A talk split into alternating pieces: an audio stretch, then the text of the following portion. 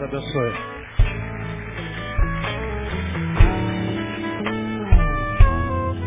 Gente, você que vem a primeira vez, nós estamos suprimindo a participação musical e a, e a, e a intercessão coletiva para eu, eu tentar é, remir o tempo na palavra dessa, dessa oportunidade. Para quem está vindo a primeira vez na nossa igreja, nós estamos desde fevereiro é, ministrando uma série de sermões. A gente faz uma série na, na, na quarta-feira, que é hoje, outra na, na manhã de domingo.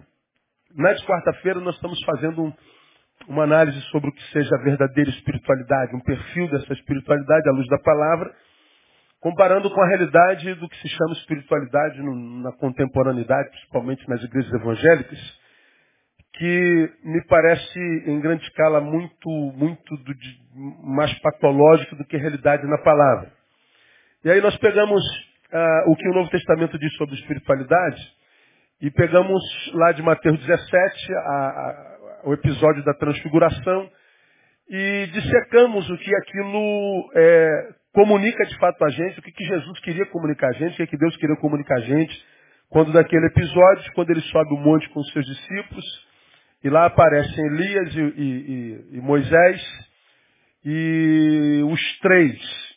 E aparecem para os discípulos que iam dar prosseguimento à obra de Jesus, que eram judeus. Portanto, apaixonados pela palavra, esperavam o Messias. Ouviam Moisés, a lei, e ouviam Elias, a profecia. A lei e a profecia, representadas em Moisés e Elias, falavam do Messias. E o Messias estava ali, no centro dos dois. Entre a lei e a profecia, entre Moisés e Elias. O Messias está ali, personificado diante dos discípulos judeus que dariam prosseguimento à palavra. E a Bíblia dos judeus era Moisés e a profecia, a lei e os profetas. Eles têm a visão da personificação da palavra ali, explicamos como se deu a aparição, que aparição era aquela. De repente desce uma nuvem no céu e uma voz se direciona para Jesus. E os discípulos ouvem, este é o meu filho amado. A ele ouvi. Está desconstruindo o que a ideia de palavra de Deus na cabeça dos discípulos judeus ou judaizados que dariam prosseguimento à palavra. Agora não se ouve mais a lei, não se ouve mais a profecia, agora se ouve Jesus, o meu filho amado. E nós, daí então, desde fevereiro estamos conversando sobre isso, criamos uma, uma, uma, uma, uma biografia da espiritualidade de fato sadia e da palavra, e nós aprendemos primeiro que essa, essa, essa espiritualidade é cristocêntrica, portanto tem Cristo no centro, estamos desde fevereiro falamos isso, Falamos que a cruz é sua espinha dorsal. Mateus diz que Elias e Moisés apareceram e Lucas diz sobre o que eles conversavam. Conversavam sobre a cruz de Cristo. E Jesus diz que qualquer um que quer segui-lo tem que negar-se a si mesmo e tomar a sua cruz. Então nós falamos que a espiritualidade é cristocêntrica, ou seja, qualquer espiritualidade que vai além e esteja aquém de Cristo, deve ser de todo desprezada. Aconteça onde acontecer, manifeste onde se manifestar. Cristo é o centro. A cruz é sua espinha dorsal. Não existe espiritualidade sem cruz, não existe evangelho sem cruz. Discernimos o que é a cruz de Cristo, o que é a nossa cruz. Há muita gente carregando uma cruz que é marca de sofrimento, dor e, e, e, e insuportabilidade, porque ele imagina que a cruz dele é igual à cruz de Cristo. Está carregando a cruz errada. Falamos sobre isso, então a cruz é a espinha dorsal da verdadeira espiritualidade. E falamos em terceiro lugar que a verdadeira espiritualidade anula o poder do medo. Lá na aparição, os discípulos ficaram apavorados e Jesus, que deve ser ouvido, disse: Não tem mais. Então não há medo na verdadeira espiritualidade. Nós aprendemos já no último mês que a verdadeira espiritualidade, ou seja, quando é Cristo agindo em nós, a espiritualidade gerada pelo Espírito de Deus em nós anula o poder do medo sobre o divino. Eu não tenho medo de Deus, eu não tenho medo do diabo, eu não tenho medo de, de, de macumba, eu não tenho medo de, de mandinga, eu não tenho medo de divindade nenhuma. Eu não tenho medo do sobrenatural, eu não tenho medo do divino. Ele diz não ter mais. Então aquela ideia que você vê muito na igreja da outra vertente, olha o leite, irmão, Deus vai pesar a mão, Deus vai te castigar, Deus vai te punir, e a gente fica com medo dele e se aproxima dele. Isso não existe, isso não tem nada a ver com Deus. Quem se aproxima de Deus, se não for por paixão pura por Ele, ainda que na igreja dele está longe dele totalmente. está vivendo auto-engano. Isso é uma grande realidade da igreja evangélica e o sujeito não vai aprender nunca isso. Então, anula o poder do divino. Segundo, aprendemos até quarta-feira passada, anula o poder do outro. Quando Jesus envia esses meus discípulos, Mateus capítulo 10, ele diz lá, acautelai-vos dos homens. Como quem diz, tomem cuidado com gente. E por que, que Jesus diz, tomem cuidado com gente? Porque o outro pode nos fazer muito mal. Ou seja, sobretudo, eles podem desconfigurar o projeto da nossa própria vida. Nós estamos indo para pregar o Evangelho, ovelhas enviadas no meio de lobos, e ele está dizendo, esse lobo para qual você vai pregar o Evangelho tem poder de desconfigurar você. O outro pode ser a tua doença, o teu câncer. Você vai fazer o bem e vai colher o mal. Você vai fazer o bem e você vai ser alvo de toda sorte de mal. Aí nós falamos de invejas e dores multiformes. Falamos sobre essas dores, terminamos na semana passada. Hoje, eu quero começar a falar sobre a terceira vertente que a espiritualidade anula em nós enquanto medo. Anula o medo do divino, portanto, eu não, não ando com medo do sobrenatural, do metafísico, nada. É, eu ando em paz. Em paz eu me deito e durmo, porque o Senhor me sustém. Né? Eu vou com graça e totalmente livre. Se pois o Filho me liberta, verdadeiramente eu sou livre de tudo. Fico livre do outro, da, do mal que ele pode me fazer, da, da sua crítica, da sua ameaça, da sua inveja. Eu estou livre do outro completamente. Então carrego a minha vida em paz e vivo em paz. Terceiro, nos livra do medo dos tempos. Nos livra do medo das estações nos livra do medo da história.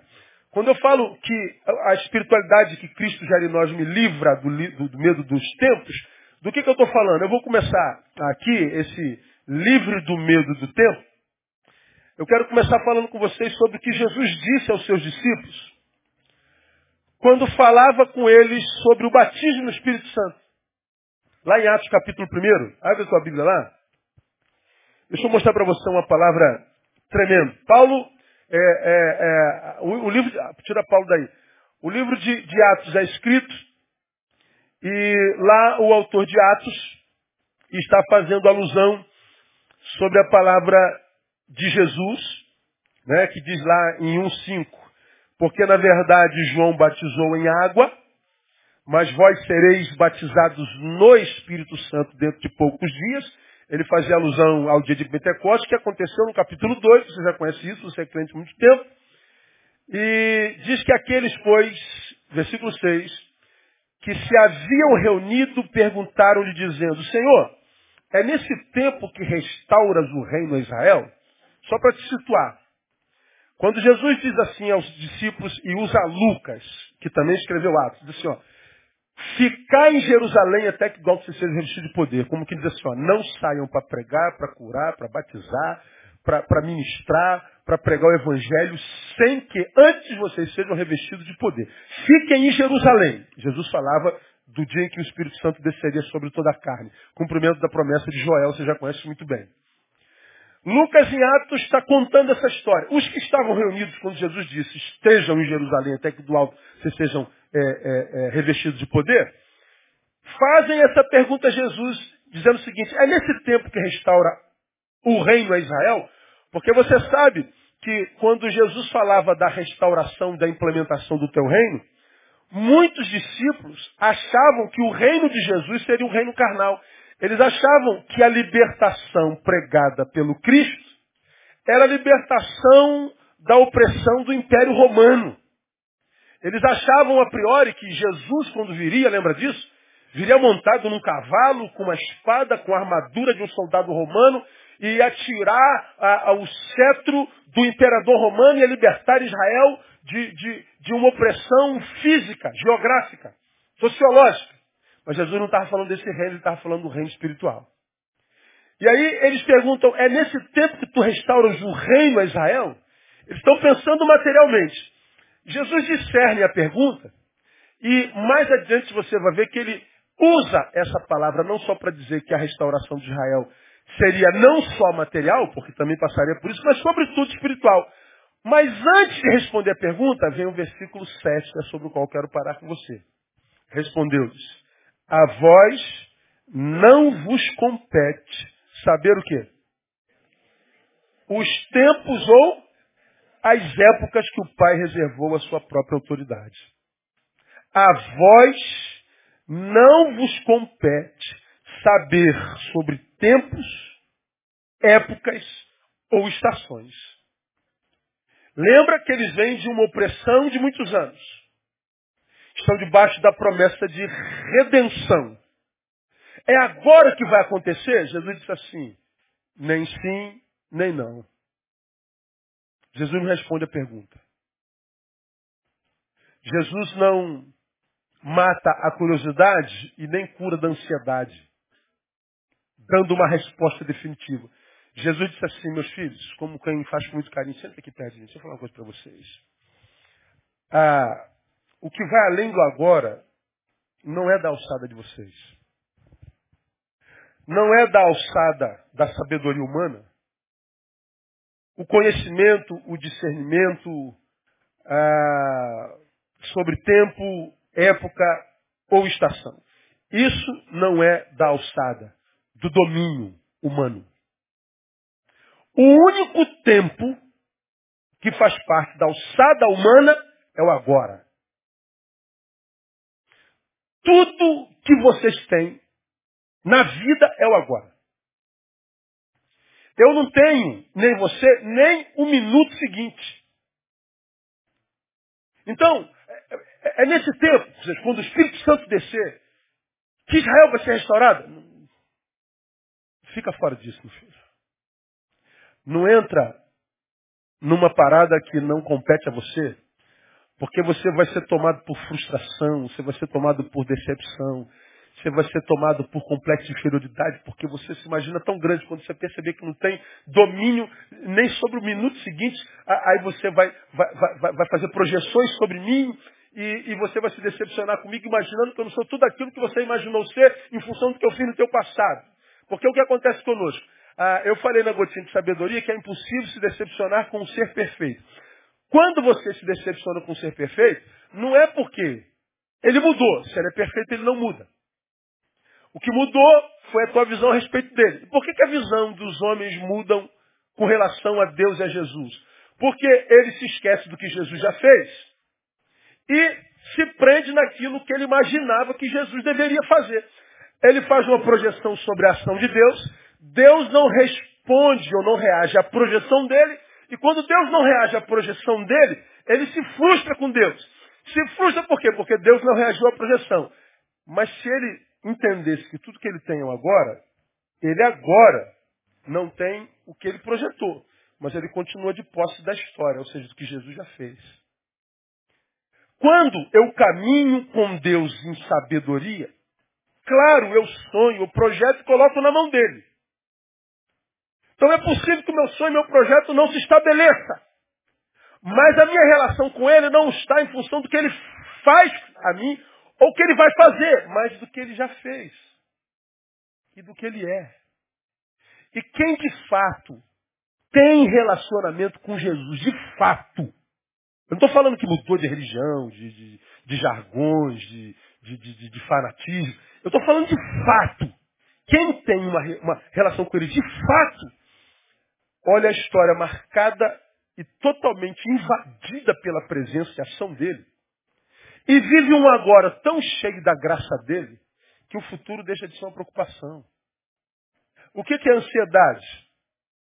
Excesso de futuro no presente. Vê se não é. Aí eu pergunto, como já perguntei em vários. Eu não vou falar sobre ansiedade, já, já preguei muito sobre isso aqui. Ah, quantos aqui tem coragem de falar assim, pastor, eu sou ansioso? Deixa eu ver. O que, que você está dizendo? Eu encharco o meu presente de futuro. Bom, se o teu presente está encharcado de futuro, você nunca vai viver o seu presente com totalidade. Porque não há espaço para ele no agora. Tem muitos amanhãs aqui. Ora, administrar muitos amanhãs é impossível, porque o amanhã não existe. Nem para Deus. Quando ele diz assim, Neil, você está liberto dos tempos e das estações. Não fazem parte da tua alçada. Tua sabedoria não alcança. Ora, se eu sei disso e o conheço, eu digo assim, pô, não vou perder tempo com isso não, vou mergulhar no meu agora. Se eu mergulho no meu agora e não trago enquanto ansiedade o amanhã para hoje, eu tenho um hoje de 24 horas e um agora perfeitamente sobre domínio. E mesmo que esse agora esteja cheio de problemas, se os problemas que eu tenho é só do agora, nenhum problema de agora é capaz de me derrubar.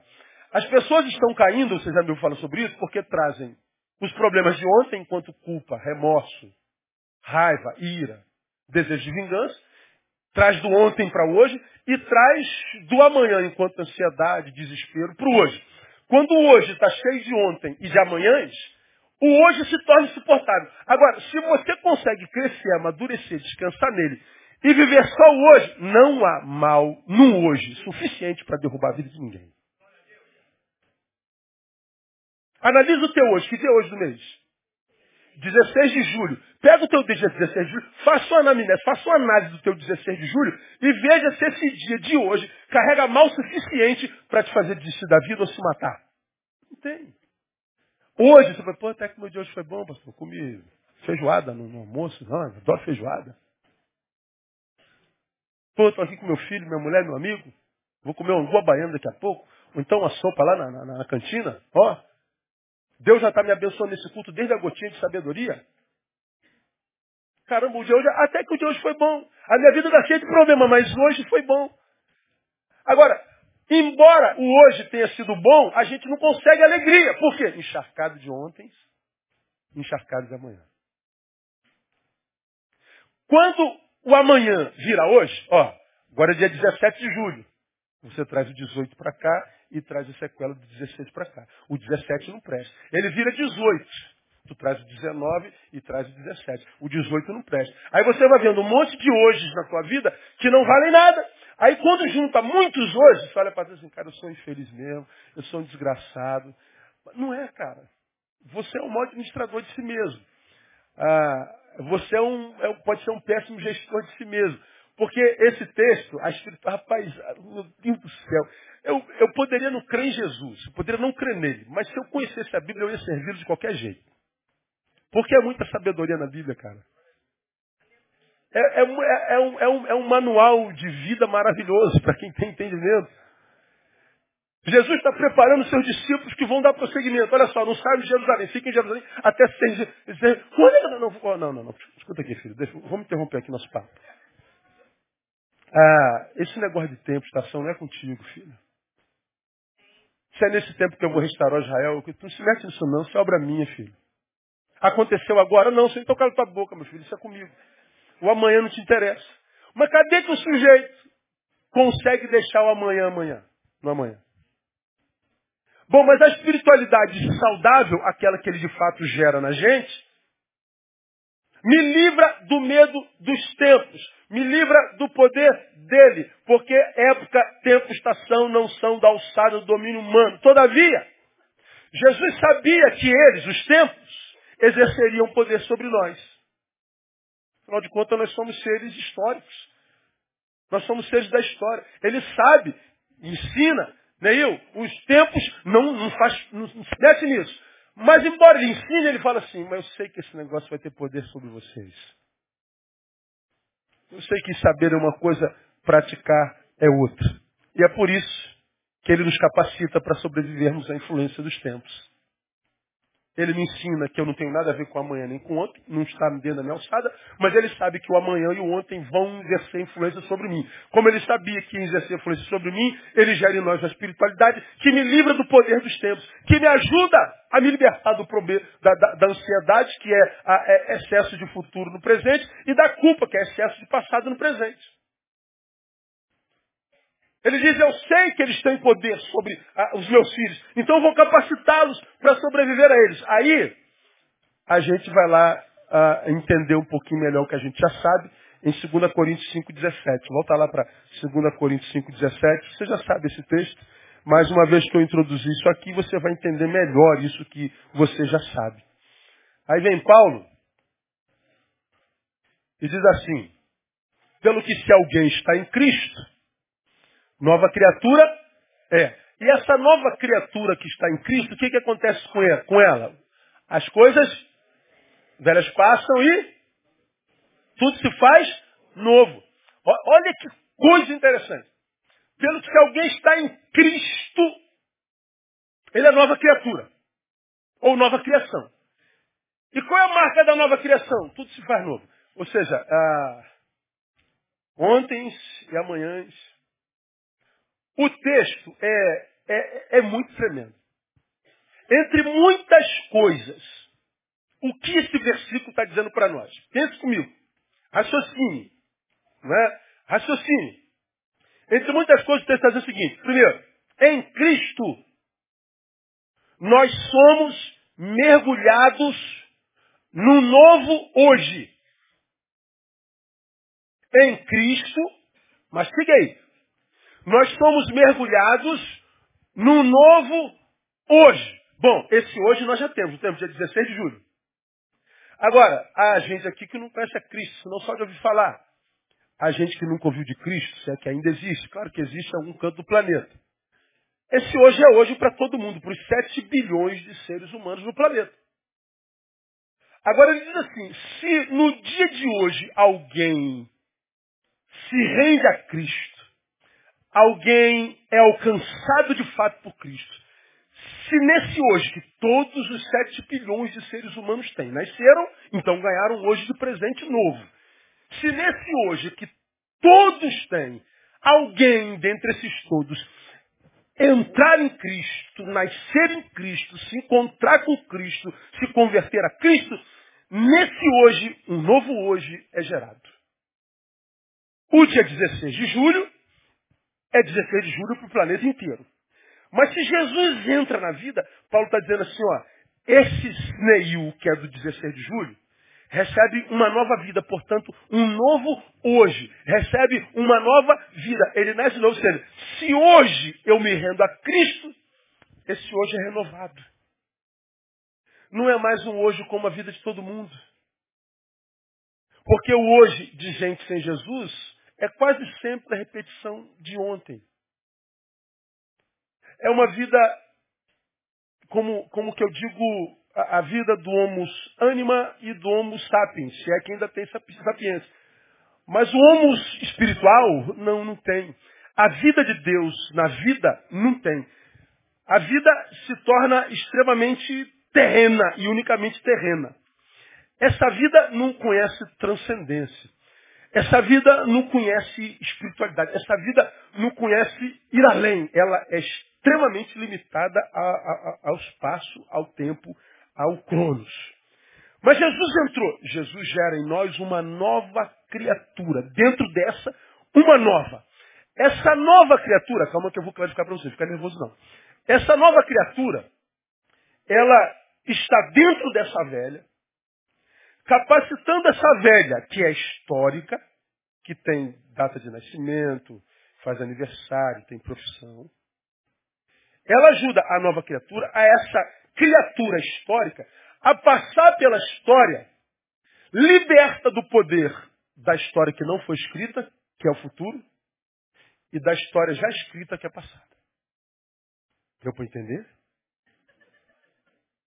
Mais ou menos? Se eu não nasci de novo, ou seja, eu não passei por Cristo, eu sou um ser histórico, com data de nascimento, profissão. Eu sou vítima dessa história, já escrita, e da história que eu quero escrever. O novo homem, a nova criação, quando você lê nova criatura é, você pode traduzir por nova criação. Ou seja, eu não sou mais só esse Neil que nasceu no dia 1 de agosto de 1966. Esse é o Neil histórico. Mas o Neil espiritual nasceu em 3 de agosto de 83. Quando eu me encontrei com Cristo. O Neil que nasceu em 83, que é a identidade de Cristo em mim, ajuda o Neil de 66 a viver a sua vida, que é o agora, liberto da influência, caso seja maligna, perversa e desconstrutora da história de vida, e me livra da ansiedade da história a ser vivida. Ou seja, essa, esse novo ser, essa espiritualidade que ele gera em mim, me capacita a viver um novo hoje. Isto é, um ser renovado dentro de mim. Como que esse, esse hoje, né, que, que, que nasce em mim quando eu me rendo a Cristo, é, é, é renovado? De duas formas. Primeiro, ele é renovado porque não há nesse novo homem que se encontrou com Jesus hoje, digamos, eu nasci, encontrei com Jesus hoje, nasci de novo, nova criatura. Se eu nasci hoje, eu não tenho passado. Não existem ontens nesse hoje no qual eu nasci. Eu não tenho passado. Quando eu nasço de novo em Cristo Jesus, eu não estou falando de religião. Não estou falando de, de dogma, mais uma vez eu estou repetindo isso. Estou falando de verdade, estou falando de essência. Estou falando de alma, de entranhas. Estou falando de vida na vida, no cerne, no âmago. Estou falando de, de, de liturgia. Se eu nasço hoje, se uma nova criatura nesse homem de 48 anos quase brota em mim hoje, esse novo homem, ele não tem passado. O homem de 48 tem. Mas o novo não. Esse meu novo homem, esse meu novo dia, essa nova criação, não tem a influência dos ontem, não tem a influência do passado. Não há ontem com poder sobre ele. Eu só tenho o hoje. Aí a gente consegue entender o que diz Hebreus capítulo 10. Vamos a Hebreus capítulo 10. Se eu sou uma nova criatura, nasci hoje de novo. Eu não tenho ontem. Se eu nasci ontem, se eu nasci hoje, os ontem não têm poder mais sobre mim. Você vai em Hebreus capítulo 10, lá no versículo 17, ele diz assim, ele está falando que se encontrou com Cristo, foi remido pelo seu sangue, ele diz no versículo 17, e não me o quê? Lembrarei mais de quê? E de suas iniquidades. O que que, o que, que Jesus, o que, que Deus está falando que em Jesus é apagado da nossa vida? Me diga. Não ouvi? O meu passado. Não me lembrarei mais dos seus pecados e da sua iniquidade. O que Deus está falando aqui não é que ele tem amnésia. O que ele diz é que está anulado o poder do passado em mim, enquanto consequência. Neil, se você nasce de novo, você não é só um homem histórico, você tem em você a identidade de Cristo, para que você trafegue em paz, porque você não tem mais do que ser acusado. O escrito de dívida foi riscado, eu pus um X vermelho nesse negócio. Ele está dizendo que você está livre para viver sua liberdade em Cristo Jesus. Agora, por que, que tantos de nós vivem tão assombrados pelo pecado, pelo passado, se ele não existe mais? Ora, ou ele existe, pelo menos em consciência em mim, e se ele existe em consciência em mim, é porque o poder do sangue ainda não me redimiu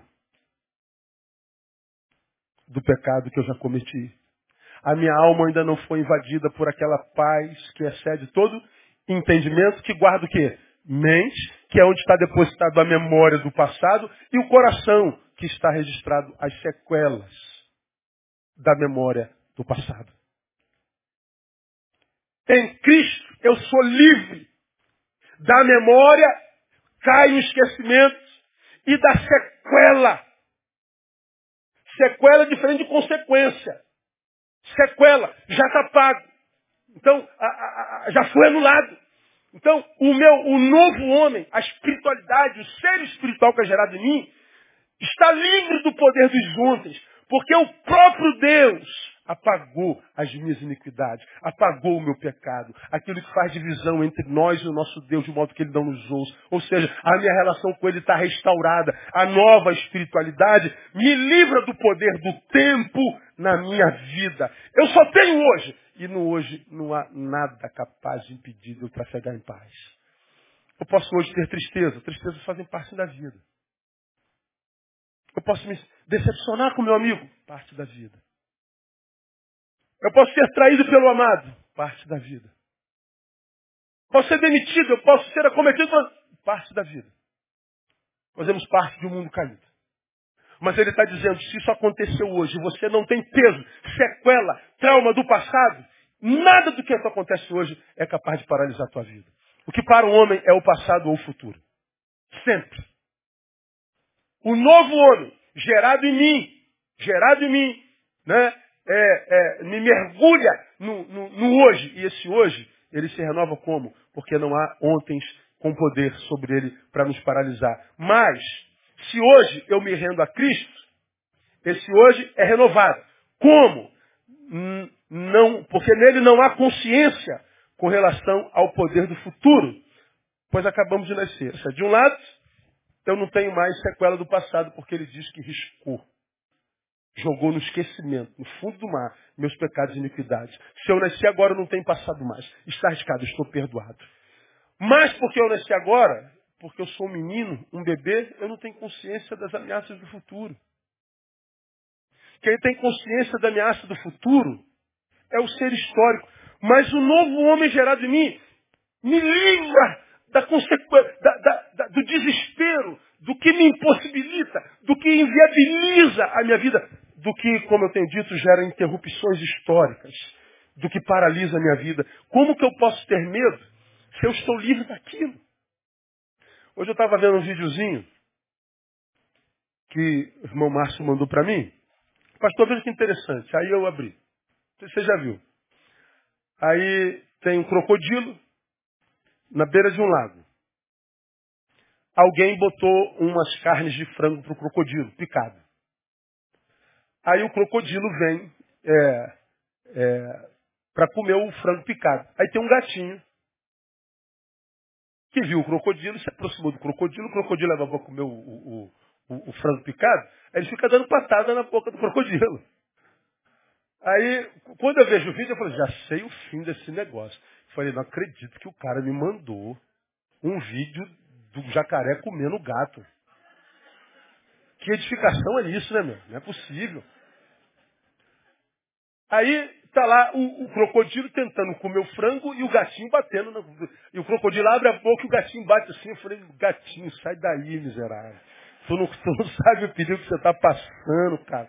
Você não sabe o que, que te espera no futuro. Sai daí, rapaz. E ele está batendo no jacaré. O jacaré é, ganhou uma arranhadazinha e o jacaré se retirou para dentro d'água. E acabou o vídeo.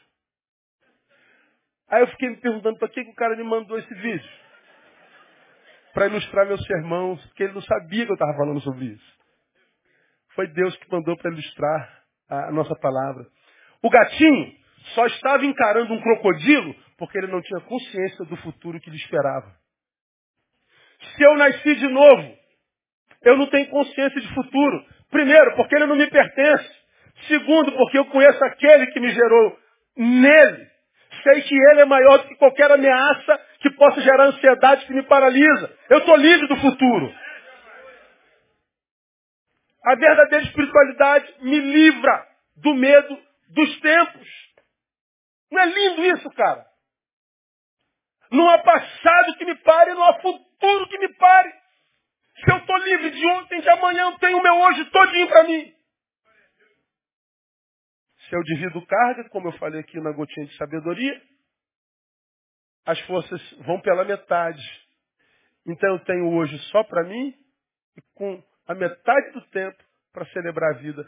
Por que, que, a vida de tantos de nós não tem celebração? Não tem tempo para celebrar, não tem força para celebrar, não tem, não tem por que celebrar. Está muito contaminado pelo tempo, pelas épocas. Como Jesus sabia que esse negócio exerceria poder sobre nós, ele diz: Eu vou capacitá-los para vencerem o medo das ameaças dos tempos e das épocas. Coisa linda, irmão. É isso que o versículo está dizendo. Em Cristo nós somos mergulhados no novo hoje. Mas o versículo diz mais. Pelo que se alguém está em Cristo, nova criatura é. As coisas velhas já passaram, tudo fez novo. Ele está dizendo, em Cristo, a condenação do velho homem está cancelada. Já está dito implicitamente. Dos vossos pecados, das vossas iniquidades, não me lembrarei mais. Eu nasci de novo, eu não tenho do que ser acusado. Portanto, as condenações, ou seja, em Cristo a condenação do velho homem, está cancelada, caducou. Não tem mais do que ser julgado. O que isso quer dizer? Que a culpa não tem mais poder sobre nós. Ou não deveria ter. Eu acho que Paul Tournier tem razão quando ele diz que a culpa é um dos piores algozes que um homem pode ter na vida. Por que, que a culpa é um dos piores algozes que o ser humano pode ter na vida? Porque a, a culpa é um algoz que, como verdugo, nos castiga, sem que haja a necessidade de um agente externo. A culpa está em mim por causa da minha relação equivocada com o passado. Alguma forma, alguma coisa cometida, cada um sabe da sua história. E os envolvidos na história já se foram, alguns já morreram, já passou tantos anos. Na época deu um quiprocó danado, deu uma, uma bafafá danada, deu um escândalo danado. Foi uma dor terrível, você achou que não ia suportar. Bom, passou, cada um foi para o seu canto. E embora cada um envolvido no imbróglio tenha ido para o seu lado, há em você um verdugo chamado culpa que não te liberta daquele lugar, que não te liberta daquele ocorrido.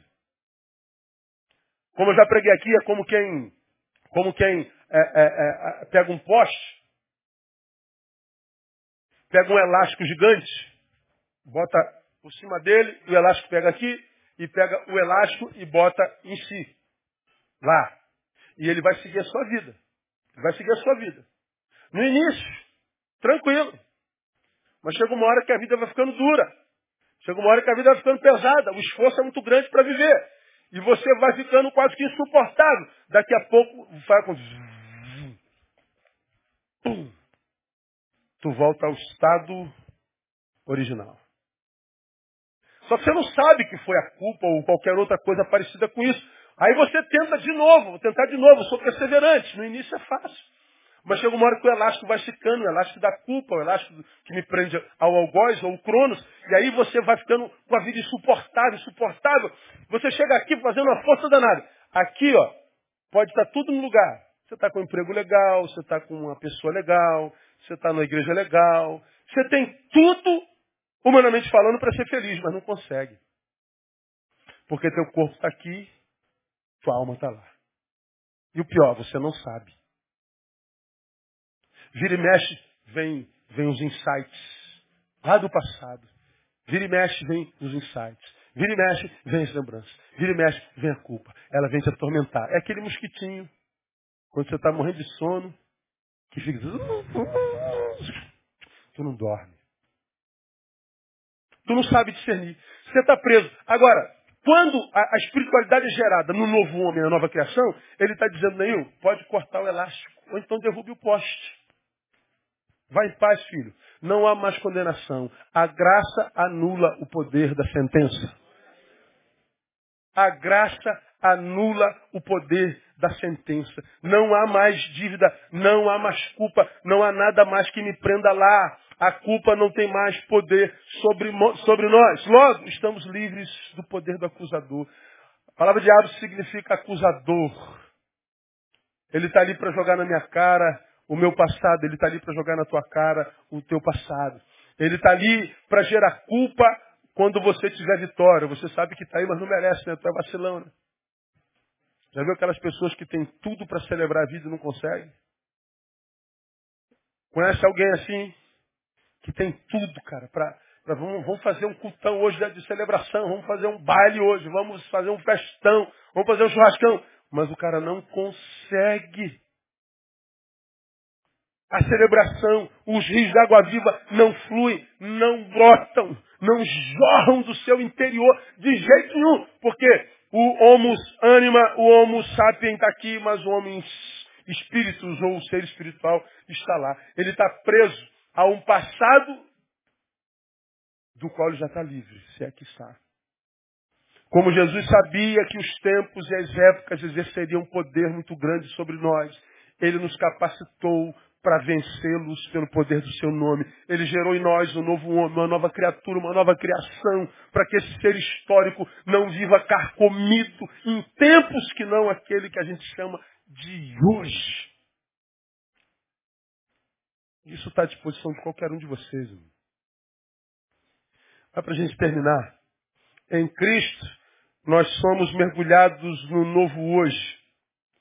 Isto é, se hoje eu me rendo a Cristo, esse hoje é renovado como? Primeiro, não há ontem com poder sobre ele. Não há consciência com relação ao poder do futuro, porque nascemos de novo. Em Cristo, a condução, a condenação do velho homem está cancelada, caducou. A graça absolve o culpado e resgata a sentença, diz a música. E isso é palavra. Mas terceiro e por último, a promessa é só para quem está em Cristo. Pelo que se alguém está em Cristo. Não é pelo que se alguém está na igreja batista, na igreja assembleia, na igreja católica, na Umbanda. É em Cristo. Paulo deixa isso claro. A religião reforma. A religião conserta. A religião restaura. A, a religião reconfigura. É como, é como, é como um,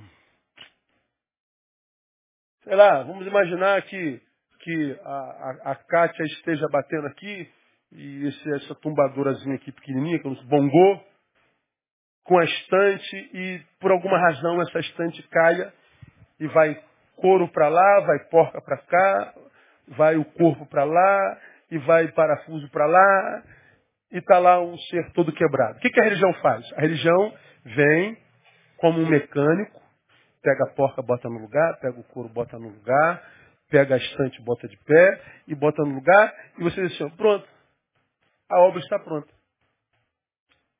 Isso que a religião faz.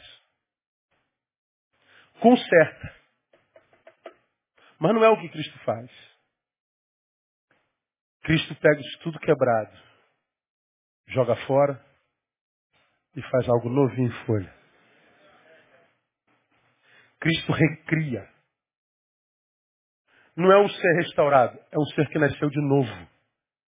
Não tem sequelas. Não tem influências de ontem, nem preocupações de amanhãs. Ele faz de novo. E aí ele pega aquele mestre em Israel que pergunta, mas como é que eu faço, Senhor? Ninguém pode ver o reino dos céus se não nascer de novo, filho. Mas como é que eu vou entrar na barriga da minha mãe? Não, nascer da água e do Espírito. Da água todos nós nascemos, né? A gente veio da água. Mas ele está falando, não basta nascer na história. Tem que nascer no Espírito, tem que nascer em Cristo. Tem que haver conversão. Só nasce quem morreu. Por que, que tantos amam o que é de Cristo? Por que, que tantos amam o seu povo, a sua música, a sua palavra? Tantos amam a sua casa, amam a sua igreja, amam os seus, seus, seus, sua liturgia, ama tudo, mas não consegue ah, experimentar nova vida, porque não morre. A maioria dos seres humanos desejam demais o novo, mas estão poucos dispostos a largar o velho. Faz algo novo, Senhor. Largar o velho, filho. Ah, mas eu vou ter que deixar, vou ter que. É, tem, tem, tem que morrer, filho. Porque se morrer não nasce, se não morrer não nasce. Não. Você vai para a oficina chamada igreja, a histórica, a, a, a local, e lá você vai ser apertado de novo, né? Botar uma roupa nova, muda essa roupa aí. Troca essa cor, vermelho já está muito manjado. Vamos, vamos, aproveitar que ele já está quebrado, vamos mudar de cor, vamos botar azulzinho. Aí bota um pongozinho azulzinho. Ó, oh, mas tem um ferrugem aqui, ó, que tá meio enferrujado caixa. Vamos botar um novo aqui? Tá uma promoção ali, vamos botar um novinho? Aí bota um novinho aqui. Aqui, já está descascado, vamos mandar cromar? Vamos. É, só que mandou cromar, botou vermelho, trocou, mas é a mesma pessoa. Essa pessoa, ela não é discipulada, ela é adestrada. Você vai lembrar. É como aquele cachorrinho, quadrúpede. Aí o cara. Tem treinador de cachorro aqui, não tem? Cadê? Tem alguém que é treinador de cachorro aqui? Na igreja tem uns quatro ou cinco. Nenhum deles vier. Deve estar treinando algum cachorro por aí. Aí o, cachorrinho está de quatro. Aí ele fala, no, no, caso do meu cachorrinho Shadow, de pé. Aí o cachorrinho é adestrado, aí ganha lá o bichinho, aí ele quadrúpede, ele fica em pé. Vem, aí o Shadow vem, todo bonitinho, pezinho, tira foto, filma que que fofo, meu Deus, bonitinho, bonitinho. Que coisa linda, gente. Aí vem o Shadow andando em pezinho. É, ele é adestrado, mas porque continua cachorro, ele não vai continuar a andar de pé por muito tempo. Ele vai voltar ao estado original. Eu sou um pecador adestrado na religião. Ai, pezinho estar bonitinho, que honra. Quando vem as dores, as frustrações, as propostas, eu volto a andar de quatro. Quem está entendendo? Diga, eu estou entendendo. Estar em Cristo é nascer de novo. Não é ser consertado, restaurado, é, é nova criação. Cristo recria. Como diz o Ari, ele mata o pecador e faz nascer um ser humano que vive para a glória dele. E o ser humano que vive para a glória dele é um ser humano diferente dos seres humanos que não vivem para a glória dele. São os que creem no seu nome, que são chamados filhos de Deus. Os filhos de Deus, os que estão nele, os que nasceram nele, continuam a ser histórico com 48 anos de vida. Mas porque nasceu de novo livre das sequelas desse passado. Continua a ser histórico com 48 de vida cheio de sonhos diante do futuro. Mas livre do futuro porque não faz parte da sua alçada o domínio. A única coisa que eu posso fazer com relação ao futuro é prepará-lo no presente. Porque se eu não trabalhar no presente pensando no futuro, eu não tenho nem presente nem futuro. Aí quando o futuro chega, vira hoje, aí gente vê o que está acontecendo aí. Eu não acredito mais em Deus. Ah, mas eu não acredito mais em Deus. Pô, cara. Pô. O que tem a ver com isso, cara? Se você quiser, tem gente que acredita em gnomo, em duende. O que, que Deus tem a ver com isso se tu não crê em Deus? Se tu... O que, que Deus tem a ver isso? Lembra que eu falei sobre isso aqui? Três judeus renomadíssimos pensadores cheios de filosofia,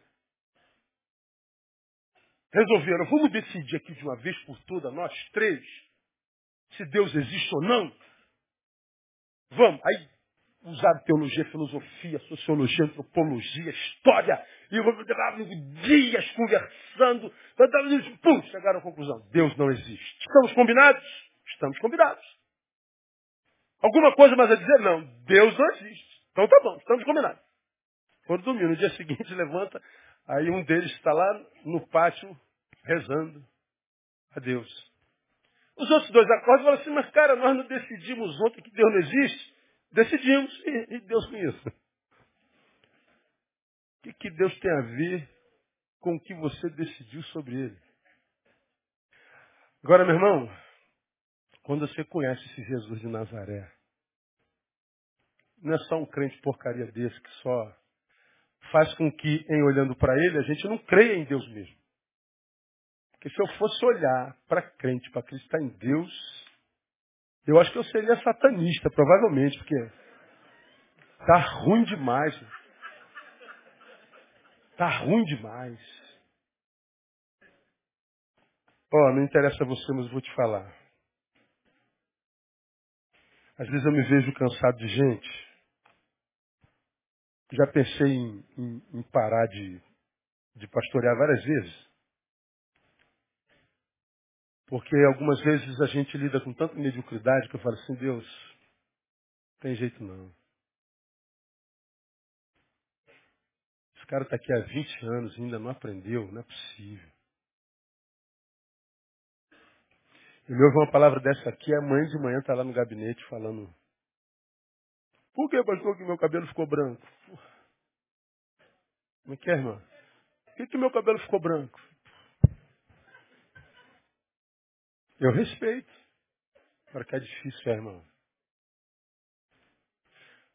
Aí, quando eu tenho vontade de parar, aí eu penso no chamado. Não deixa de ser quem é, porque eles não conseguem ser quem são. não deixa de ser quem é porque eles estão deixando de ser.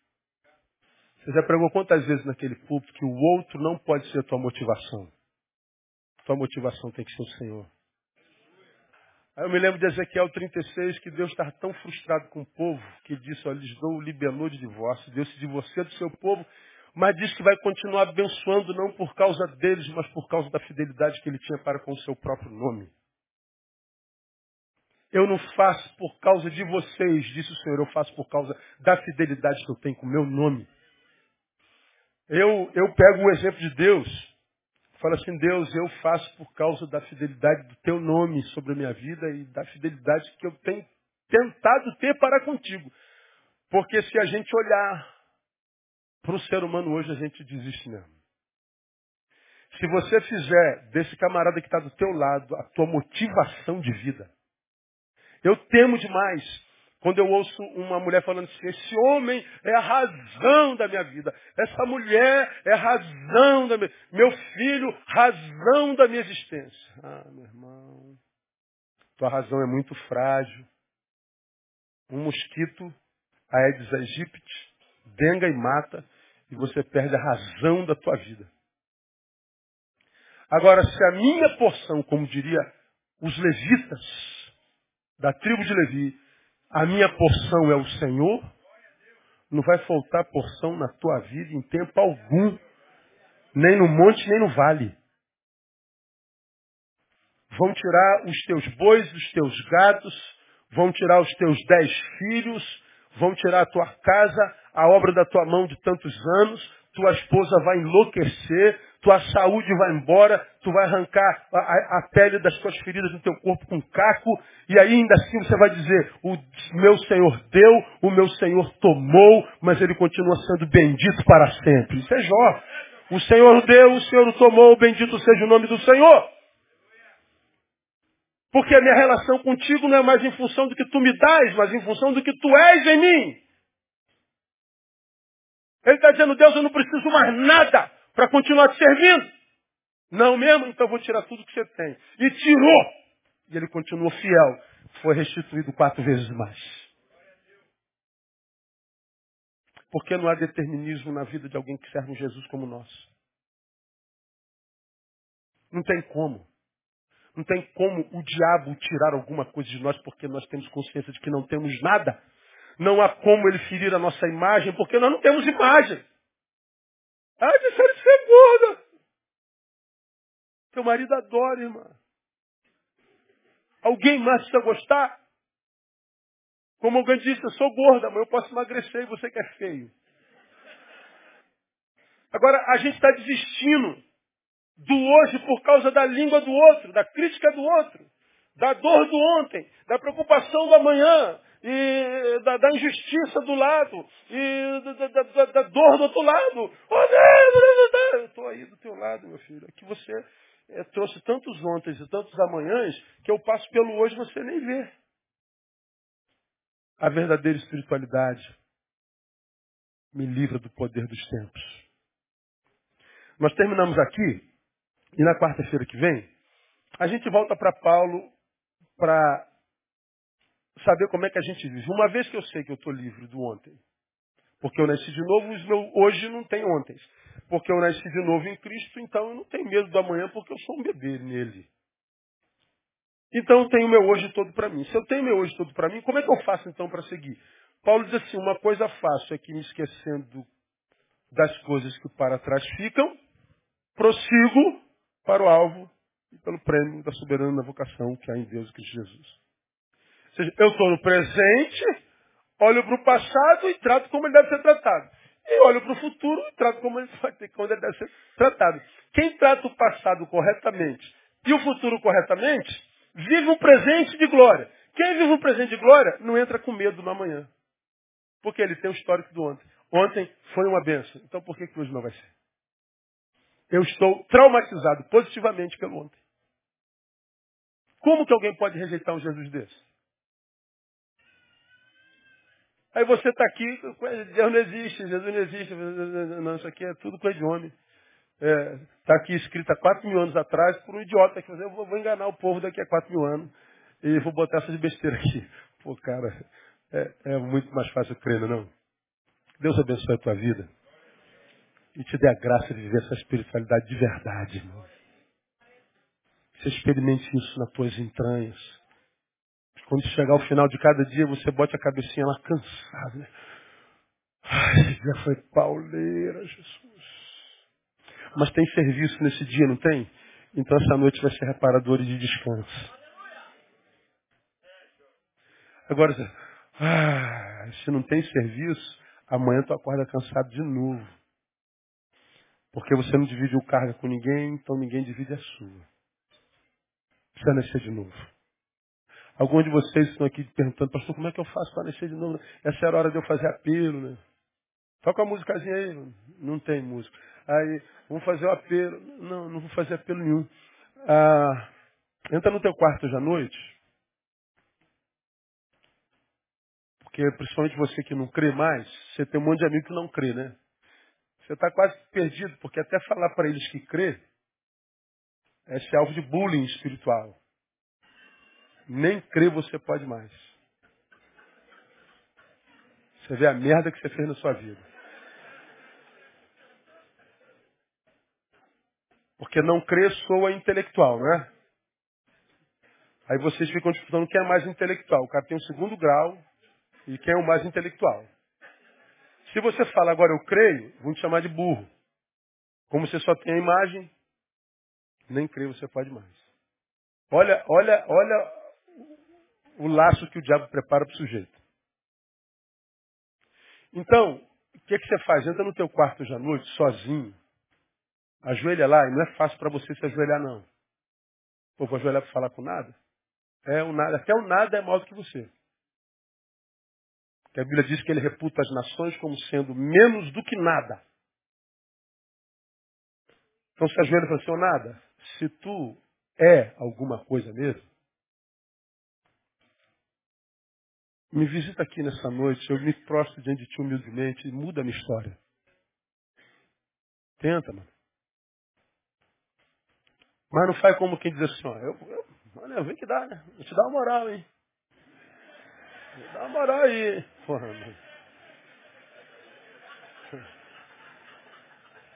Não acontece, irmão. Não acontece, não. Tem que ser com humildade. E quer ver como é que é fácil ser humilde? É só ser honesto consigo mesmo e dizer lá no chão o que de fato você é. Não é essa imagem que os teus amigos pensam a teu respeito, tua esposa, teu marido, tuas amigas da, do trabalho. Não, é o que você sente a teu respeito mesmo, essa porcaria que você sente. Esse complexo de inferioridade escondido atrás desse complexo de superioridade. Deus sabe que você é essa porcaria toda aí. Teus amigos nem imaginam, mas é, Deus sabe que você é. Você que está cansado da, da, vida não presta, pega esse troço que não presta, bota na mão de Deus para tu coisa. Porque até o nada para Deus é matéria-prima. Ele chama o nada à existência, como se já fosse.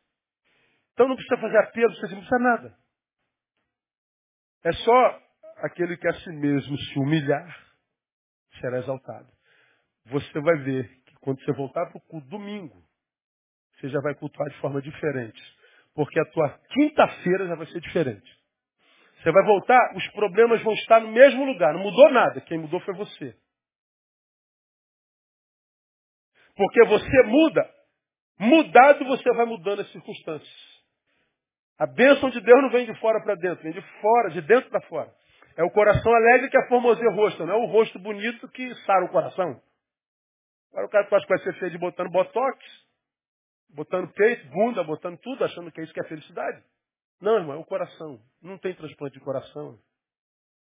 Só se nascer em Cristo Jesus. Quem tem entendimento, entenda. Quem tem ouvidos, ouça o que o Espírito diz à igreja. Vamos aplaudi-lo. Vamos embora para casa. Vamos ficar em pé?